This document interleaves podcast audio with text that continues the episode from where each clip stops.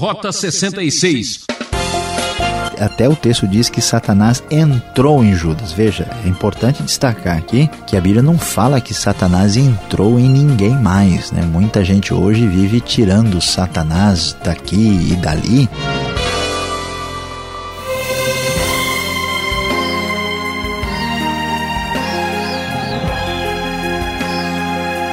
Vamos, vamos em frente, fé em Deus e pé na trilha do Rota 66 que leva a esperança e garante a vitória. A série Evangelho segue estudando o livro de João e hoje destacamos o capítulo 13. O professor Luiz Saião apresenta Uma História com Pé e Cabeça. Este será o assunto desta reflexão. É, tem gente que é ou ruim da cabeça ou doente do pé. Saúde espiritual é o que interessa. Egoísmo, arrogância e orgulho são alguns dos obstáculos para a vida cristã, certo? O que será que nós não precisamos fazer para ser de Jesus? É o que vamos descobrir agora. É, meu prezado ouvinte, estamos caminhando pelo Evangelho de João. E agora, no capítulo 13, nós vamos ter uma mudança de cenário. Nós vamos observar que Jesus, até o capítulo 12, esteve envolvido mais especificamente no seu ministério público. E a partir do capítulo 13, o foco vai estar nos discípulos e no preparo que eles vão receber para enfrentar a realidade da paixão, morte e ressurreição de Jesus que se aproxima. Cristo vai se mostrar mais nítida e claramente aos seus próprios discípulos, e esse contexto aqui, até o final do capítulo 17, vai se concentrar no cenáculo, conforme poderemos observar aí nas próximas linhas das páginas sagradas. E aqui vamos uh, descobrir que estamos aí quase no momento em que Jesus já vai ser entregue para ser condenado e crucificado. E chegando ao começo aí do capítulo 13, nós vamos encontrar uma história extraordinariamente bem contada e que certamente é famosa em todo o mundo. Diz o texto que um pouco antes da festa da Páscoa, sabendo Jesus que havia chegado o tempo em que deixaria este mundo e iria para o Pai, tendo amados que estavam no mundo, amou-os até o fim.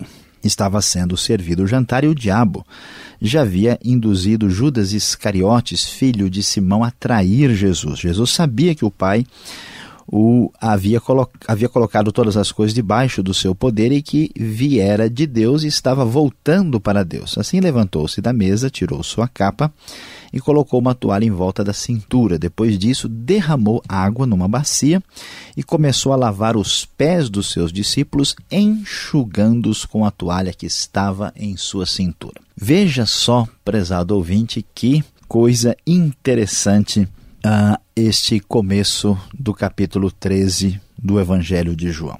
Nós vemos que o cenário da história sagrada está transcorrendo conforme esperado. Deus está no controle da situação, Jesus se aproxima ah, do momento final, já Judas Iscariotes está se preparando para traí-lo, e observe que vai haver um, uma espécie de contraste entre a postura de Jesus e a postura de Judas aqui.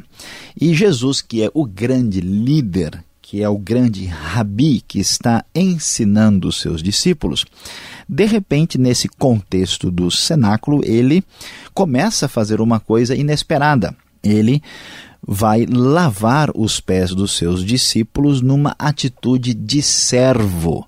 E aqui é importante destacar que nas estradas empoeiradas da Palestina, quando uma pessoa era recebida em casa, na casa de uma pessoa de expressão, o costume, né, a, a, as boas maneiras, a cortesia especial da época era exatamente providenciar que os pés da pessoa uh, fossem lavados. E geralmente isto era feito por um servo. Se trazia uma bacia com água, o pé da pessoa empoeirado então era ali introduzido e o servo da casa vinha e lavava os pés e enxugava com a toalha.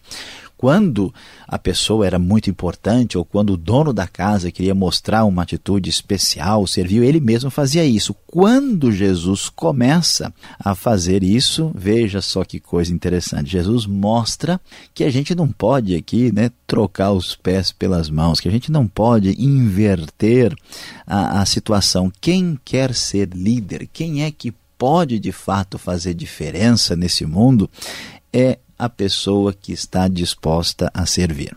É aquele que aceita uma atitude de humildade.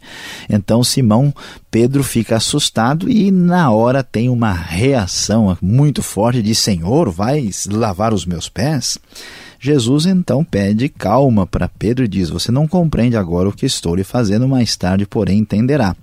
Pedro baseado naquilo que muitas vezes domina a nossa mente, o coração não aceita, diz: Não, nunca lavarás os meus pés. Veja que coisa engraçada.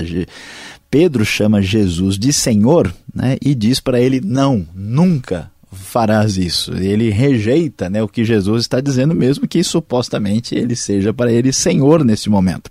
Jesus então vai duro com Pedro e diz: Se eu não os lavar, você não terá parte comigo. Pedro, você tem que entender que a humildade, a humilhação e a aceitação desse papel é fundamental para que você entenda a realidade do reino de Deus.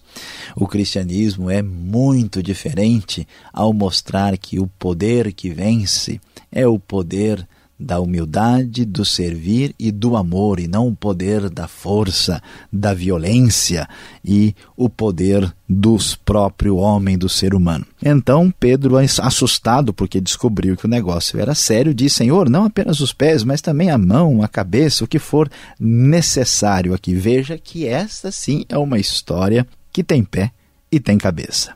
Dá para entender o seu significado.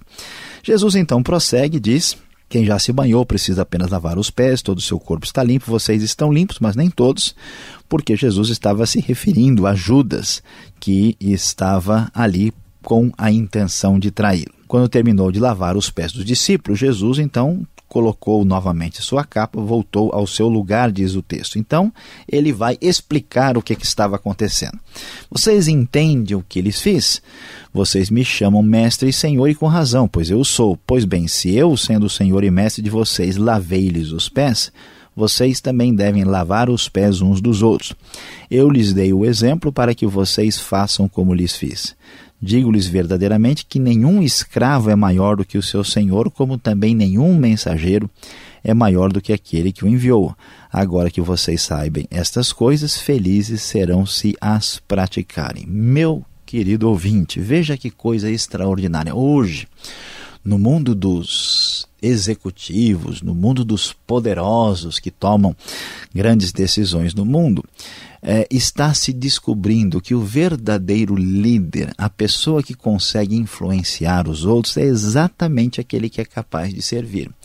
O chefe, o patrão, a, o executivo por excelência é aquele que tem coragem de pegar o papel do chão, é aquele que tem coragem de fazer um serviço simples, é aquele ah, que cumprimenta ah, o funcionário mais simples e que trata a pessoa humilde com uma atitude respeitosa. Jesus ensinou o caminho correto, como isso deve ser feito. Enquanto isso aparece e Jesus mostra a realidade que devemos agir como ele agiu, o texto vai mostrar o contraste do outro lado. Jesus vai fazer a referência de que aquele que partilhava do pão com ele é aquele que iria se voltar contra ele, conforme pode-se observar no verso de número 18. E assim ele prossegue e diz claramente: Digo-lhes que certamente um de vocês me trairá.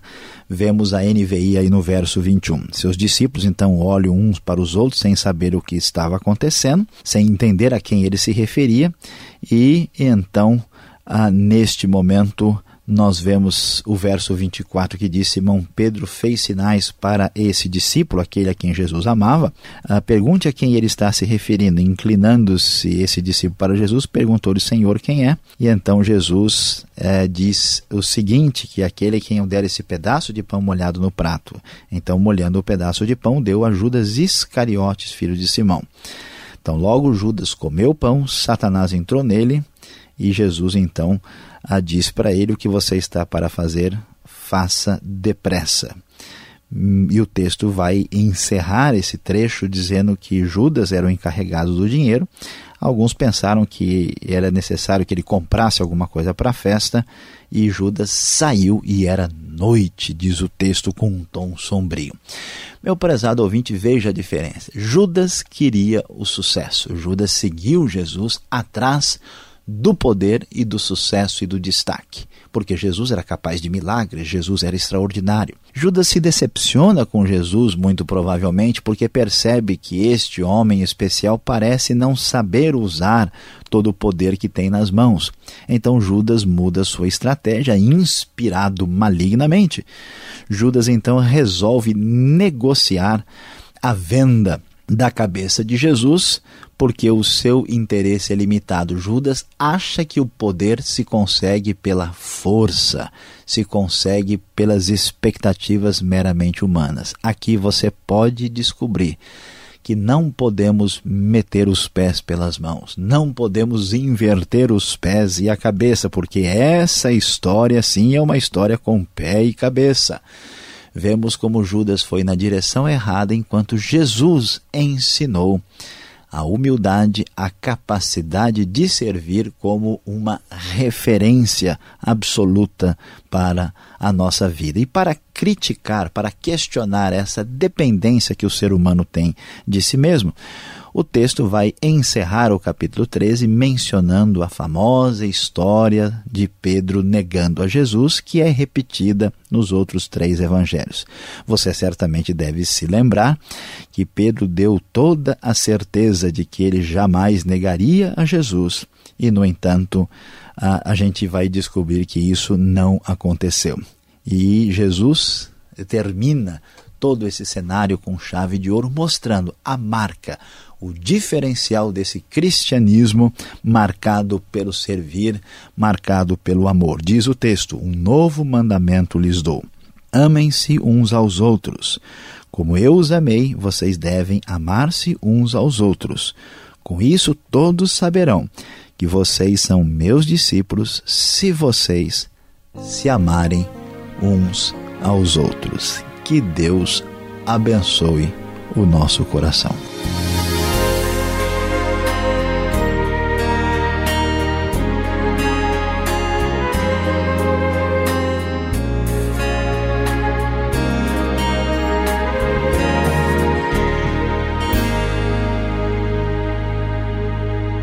Este é o programa Rota 66, o caminho para entender o ensino teológico dos 66 livros da Bíblia. Esta é a série Evangelho, livro de João, capítulo 13. Tema deste estudo: Uma história com pé e cabeça.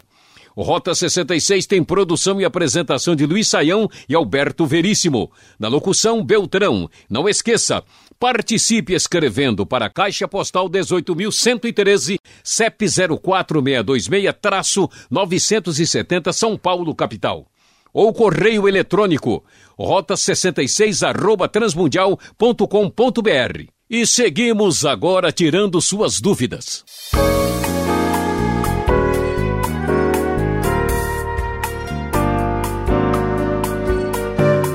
Voltamos agora com as perguntas. Um modo mais fácil e prático para entendermos João capítulo 13. Professor Luiz Saião já deu a sua aula, a sua exposição. E agora é a nossa vez. Vamos lá, professor. O verso 2 fala do diabo e o verso 27 fala sobre Satanás. Foi Judas que agiu ou foi o diabo quem agiu por meio dele? Essa é a nossa dúvida. Olha, pastor Alberto, é importante destacar aqui que o diabo não é diferente de Satanás. São dois nomes dados ao mesmo ser.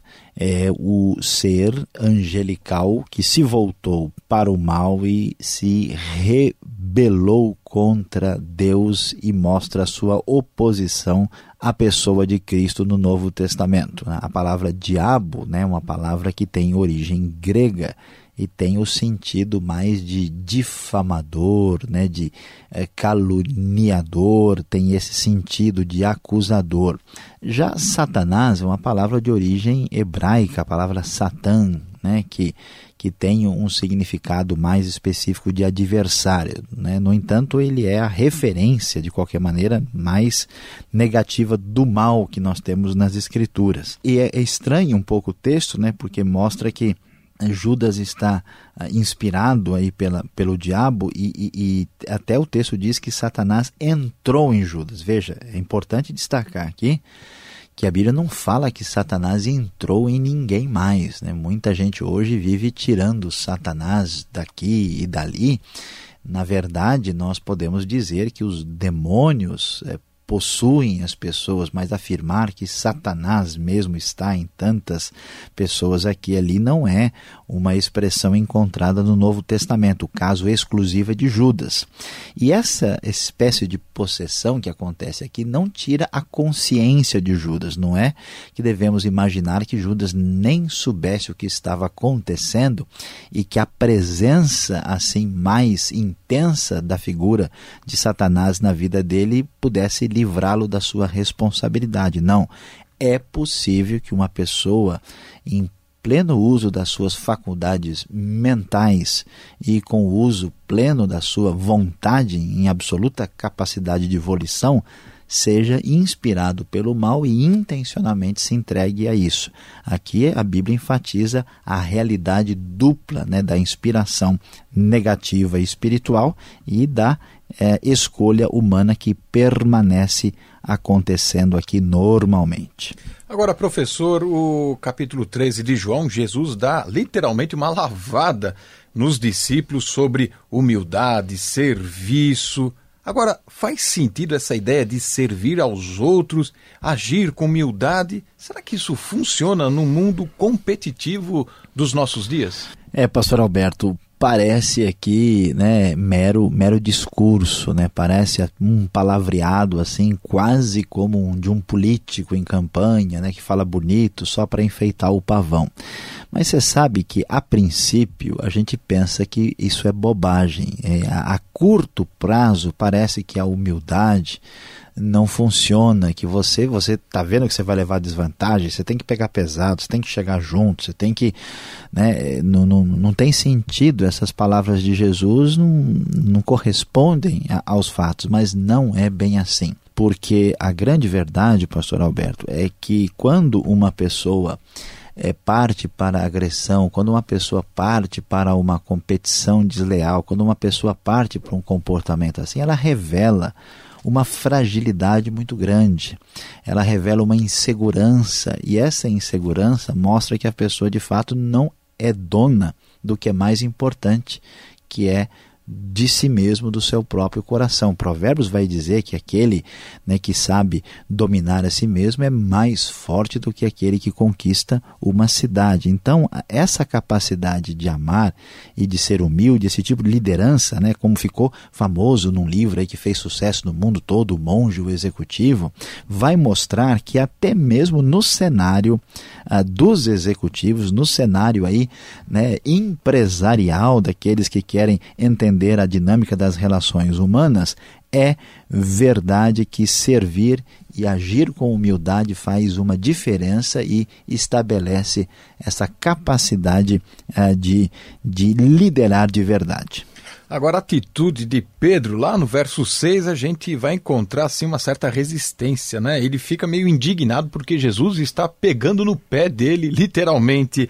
É, essa atitude de Pedro com relação à humildade que Jesus está demonstrando, por que essa resistência? Pastor Alberto, o grande problema é que a atitude de Jesus aqui é uma atitude, ah, vamos dizer, muito problemática porque ela é a atitude de um escravo. Então, a, a, a postura de Jesus ela é constrangedora. Imagine um, vários empregados do mais baixo nível que estão numa empresa e de repente chega lá o chefe ou a esposa do chefe trajada com as roupas mais caras da grife especial de Paris e ela chegue lá e comece né, a, a fazer o serviço. Deixa que eu vou uh, limpar o banheiro hoje, deixa eu pegar a, aqui a sujeira em cima da mesa, né, vem cá que eu vou engraxar o seu sapato. Quer dizer, isso é constrangedor. E, e, e é interessante que as pessoas vivem tanto das suas máscaras né, que não só elas não querem servir, como elas também se sentem mal quando alguém é, o serve, né? É, essas pessoas, elas, elas não gostam disso, é, é humilhante, você fica devendo favor, você quer independência, você quer ser dono do seu nariz, você quer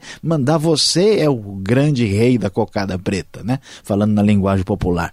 Então, Pedro, quando sentiu aquela atitude, aquilo mexe com a cabeça dele, aquilo põe em crise o seu mundo, baseado em princípios aí que não são seguros, e ele então reage da maneira como muitas vezes a gente reage naquele princípio de preservar as coisas pela nossa força e pelo nosso poder. No entanto, Jesus foi duro com Pedro e Pedro rapidamente entendeu que a sua postura estava sendo absolutamente equivocada. Agora, outro personagem aqui do capítulo 13 que chama atenção está no verso 18. Alguém que pegou no pé, já pronto, já levantou até o calcanhar. Como entender esse versículo que afirma que o que compartilhava o pão levantou o calcanhar? Que expressão é essa? É, para... temos aqui um jogo de bola aqui? Pois é, o pessoal pode até imaginar que estava acontecendo aí um Brasil e Argentina, um Brasil e Uruguai, né, um jogo aí mais aguerrido, né? Que negócio é esse levantar o calcanhar? Na verdade, essa frase vem lá do, do Salmo 41, verso 9, e é um contexto de um salmo davídico, onde o versículo diz que até aquele amigo mais próximo, mais íntimo em quem eu confiava, ele levantou contra mim o seu calcanhar. É interessante observar que a NVI mudou isso, né? Ela coloca voltou-se contra mim, porque a expressão fica confusa, mas na língua original a ideia de levantar o calcanhar virou uma expressão que significa trair a, a, amizade, porque no hebraico a palavra calcanhar ela tem uma sonoridade semelhante a enganar, a ludibriar. Lembra lá da história de Jacó, né? Então por isso é que o termo é, é utilizado dessa maneira. E portanto aqui o que acontece do jeito que no contexto davídico, né? Alguns fazem até uma referência aí a Aitofel na, na história lá do Salmo 41 Uh, do jeito que no contexto davídico isso aconteceu com o rei de Israel no passado, aqui está o rei messiânico sofrendo uma situação semelhante. Há uma aplicação adequada desse mesmo cenário com um novo significado no presente, aparecendo aqui no contexto uh, do Novo Testamento. Tem um tempo para mais uma pergunta. Por que Jesus enfatizou tanto o amor e por que ele considera o velho mandamento como novo? Aqui o verso 34, 35, acho que é o coração do evangelho, né? Pois é, pastor Alberto, é interessante a gente observar isso aí, né?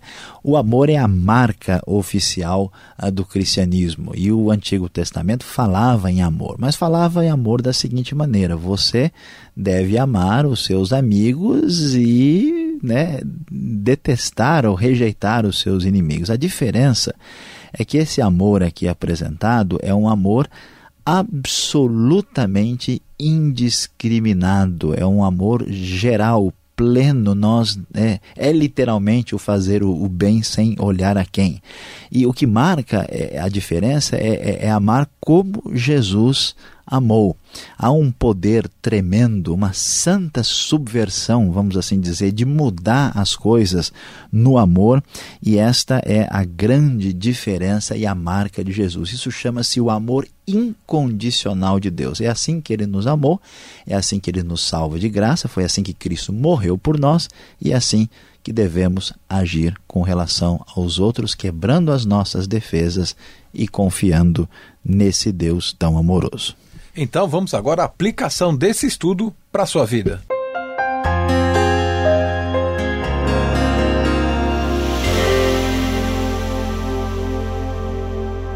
Hoje, no Rota 66, estudamos João, capítulo de número 13. Sim, você aprendeu aqui sobre uma história com pé e cabeça, começando com o relato de que Jesus lavou os pés dos discípulos e enfrentou ali no contexto do cenáculo o início do processo de traição que ele sofreria por Judas e Iscariotes. Pois é, meu amigo, aqui está um confronto, um conflito de dois mundos: o mundo que confia no poder humano, na força do homem e na pura competição e a ideia do amor incondicional de Deus demonstrado em Cristo. Preste bem atenção: no mundo de guerra, lutas e tanta competição, ainda ecoam as palavras de Cristo. Maior valor tem o amor, a humildade e a submissão.